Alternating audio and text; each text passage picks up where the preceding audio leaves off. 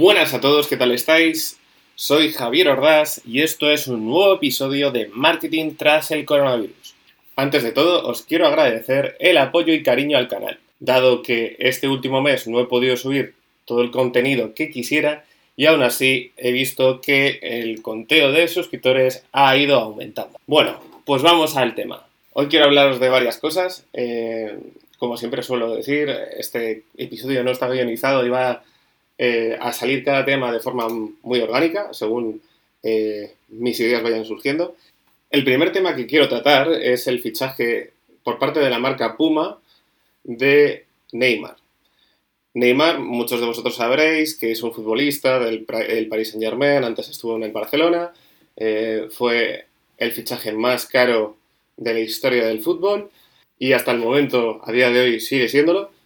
Como podréis haber visto en algún diario deportivo, eh, es una persona que tiende a estar envuelto en polémicas eh, dentro y fuera del campo. La última polémica ha sido dentro del campo, donde Neymar ha acusado eh, al futbolista Álvaro González del Olympique de Marsella el cual presuntamente le ha podido decir insultos racistas durante el partido.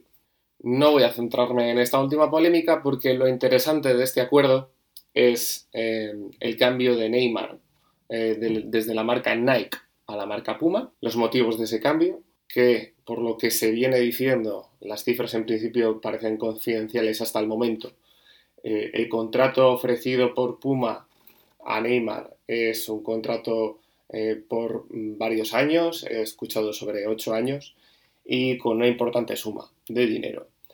Eh, esto para Puma supone eh, un gran fichaje mediático, supone que podríamos determinar que tiene al tercer mejor futbolista ahora mismo dentro de su ecosistema de patrocinios y se puede decir que ha fichado un icono no solamente en el mundo del fútbol, sino también dentro del mundo de la moda.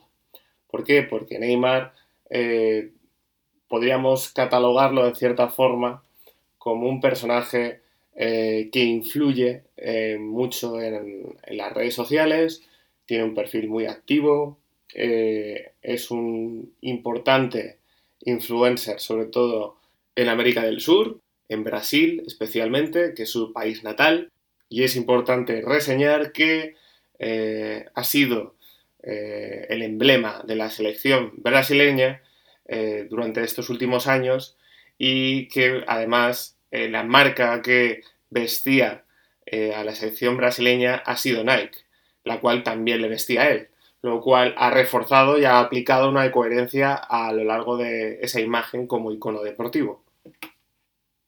He aquí quizás el tema de lo que más me interesa hablar es, eh, digamos, los planes que tiene Puma y la coherencia de este fichaje. Por un lado tenemos eh, el papel de Puma que dice, bueno, eh, necesito un icono de streetwear, una persona que además sea una referencia dentro del mundo del deporte. Queremos reforzar a su vez nuestra posición dentro del fútbol como marca Mira, pues Neymar es una figura eh, que ahora mismo siempre está en el candelero, para bien o para mal eh, es mediático, da aquí a hablar. Eh, ahora mismo Messi o Cristiano pertenecen a marcas competidoras, no podemos optar a ellos, en principio. la figura que nos queda es Neymar porque Mbappé, por ejemplo, creo que tiene también un contrato interesante con Nike y tampoco sería eh, una opción factible. Bueno, pues vamos a por Neymar. ¿Qué pasa? Que por la parte de Neymar, aunque creo que a nivel monetario eh, le está beneficiando, sobre todo a corto plazo, pero creo que también eh, no es lo mejor como activo publicitario que simplemente por el hecho del dinero te muevas de un sitio a otro. Me explico. Por ejemplo, eh, para mí una figura muy interesante dentro del mundo del deporte ha sido Ronaldo Nazario, Ronaldo Nazario siempre ha sido un emblema de Nike.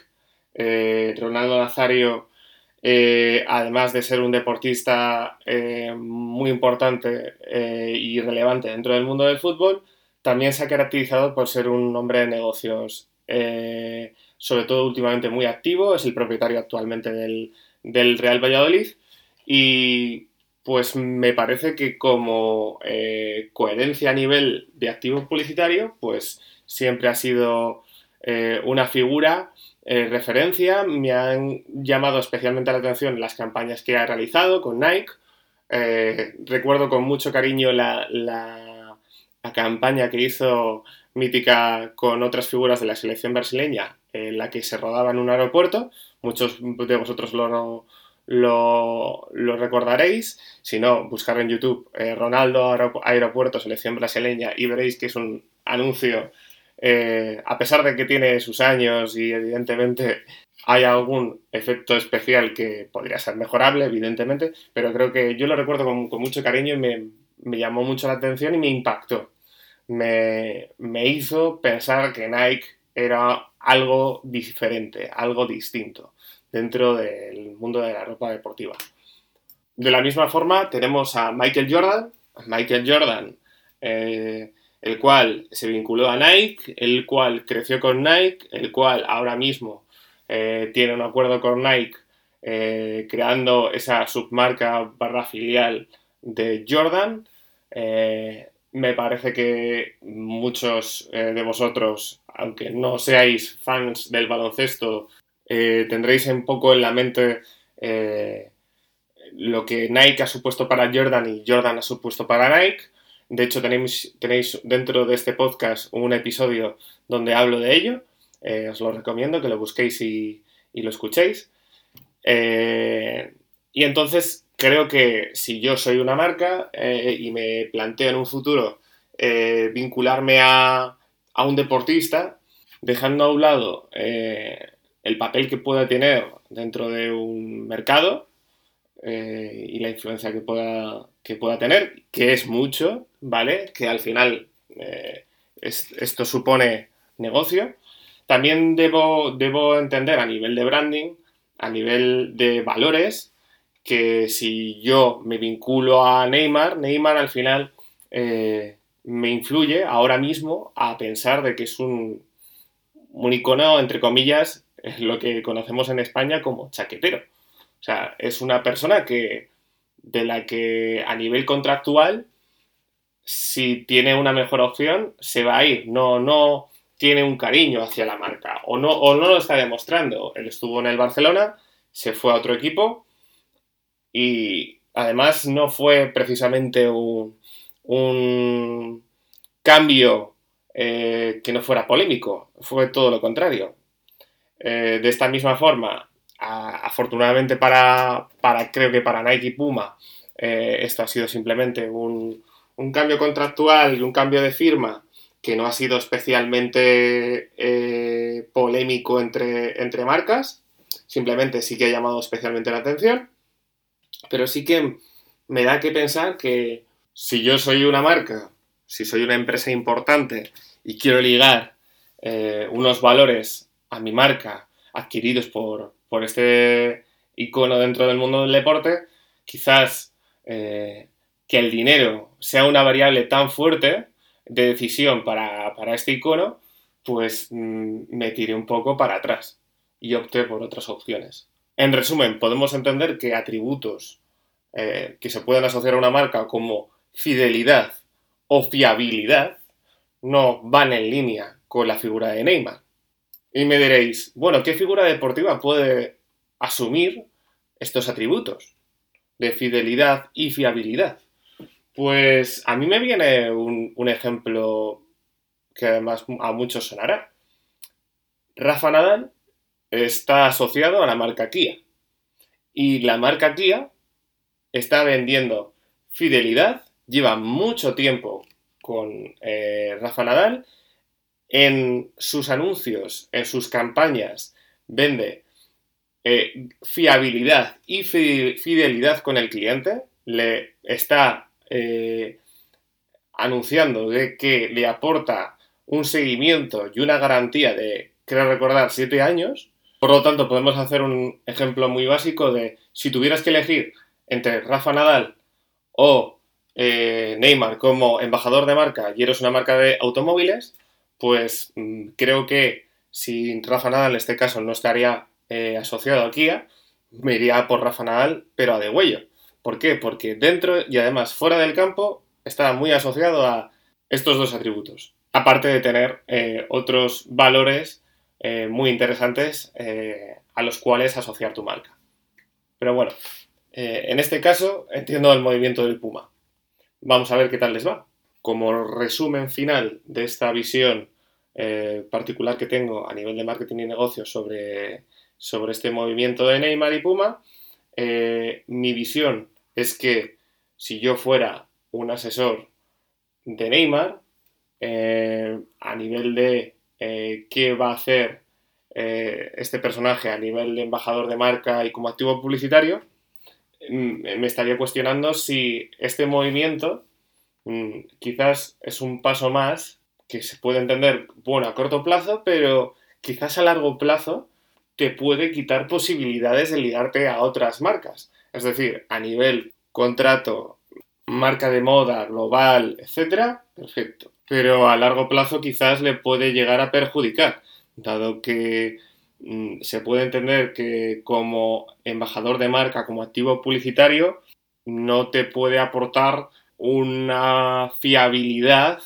a nivel contractual, no puedes tener una estabilidad siendo Neymar eh, tu posible embajador de marca o activo publicitario para campañas y que digamos la figura de Neymar resumiendo es un día puede estar contigo y mañana puede irse al competidor y dejarte, digamos, en una situación que no es la deseada.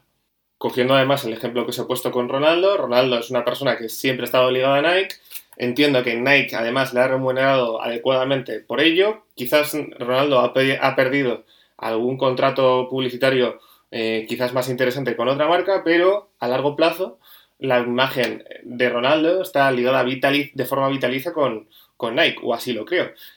Eh, y Nike, digamos, le ha ayudado a, muchos proyectos que tiene Ronaldo a sacarlos adelante.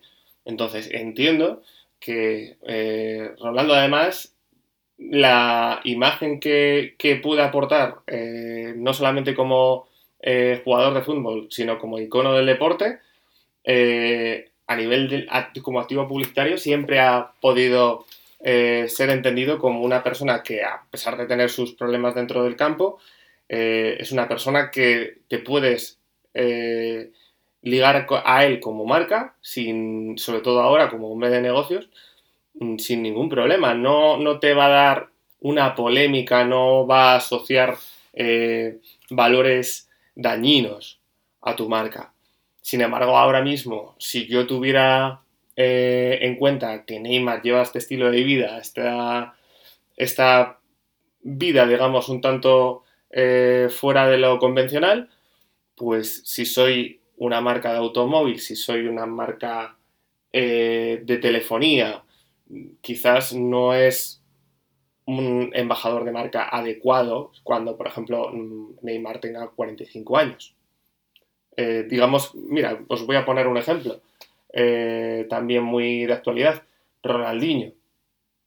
Ronaldinho ha sido un embajador de marca para muchas eh, empresas ideal cuando era futbolista, sin embargo ha dado muchos pasos en falso y ahora mismo eh, tener a Ronaldinho como embajador de marca, eh, teniendo en cuenta que ha podido estar en la cárcel, teniendo en cuenta que no da, mm, no aporta, digamos, una, unos valores de marca más allá del vínculo con el deporte, pues la figura de Ronaldinho como activo publicitario está muy devaluada. Os quería hablar de más temas, pero creo que lo voy a dejar para otro episodio. Bueno, gracias a todos por escucharme, os invito a darle a like y a suscribiros al canal y nos vemos en el siguiente episodio. Chao, chao.